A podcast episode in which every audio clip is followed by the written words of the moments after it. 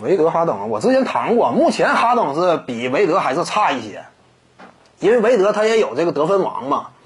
那再加上人家曾经率队登顶这个总决赛，那目前来看呢还是差点。但是哈登如果说再夺冠的话，那么凭借他拿过常规赛 MVP 以及呢两届得分王，相比于韦德还有一定的优势。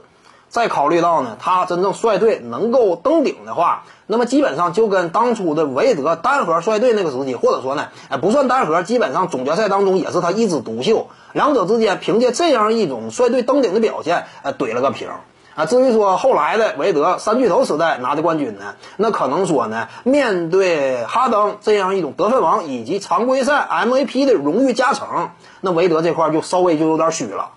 啊，所以呢，我认为啊，哈登呢，就看他今后能不能率领球队真正登顶了。真要是登顶的话，呃，我比较看好詹姆斯·哈登啊，因为呢，客观的讲，就他在赛场之上啊，打出的真正的顶尖的常规赛水准，这个呢，放眼历史那都是有一号的。这个不是说你要是说哈登如何如何啊，向着他说话，没有这个，没有没有这方面，啊，这是事实。因为哈登呢，就上赛季常规赛当中的表现，你看看连续多少场这样一种炸裂的进攻端啊，得分爆炸啊，太多了。场均得分这块超越了当初零五到零六赛季的科比，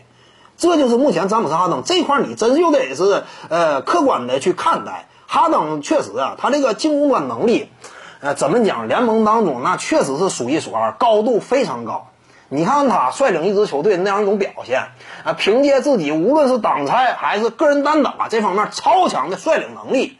呃，确实是非常有观赏性的一位球员。当然你要说观赏性呢，他这个造犯规啊之类的，怎么讲呢？你得看他在赛场之上展现出来的进攻端的智慧，这玩意儿各有各的路嘛，你对不对？那不是这个呃所有球员都一套打法，要那么打的话，那 NBA 可能说也没有这么多球迷了。我感觉就是这样，每个人呢，他都有自己的特点。詹姆斯·哈登也是这样，啊，这也是值得尊重的。啊，碰瓷儿啊之类的，人家能做，你你不能做，你就别说人家，对不对？他有独特的风格，也吸引了很多球迷嘛。各位观众要是有兴趣呢，可以搜索徐静宇微信公众号，咱们一块儿聊体育。中南体育独到见解就是语说体育，欢迎各位光临指导。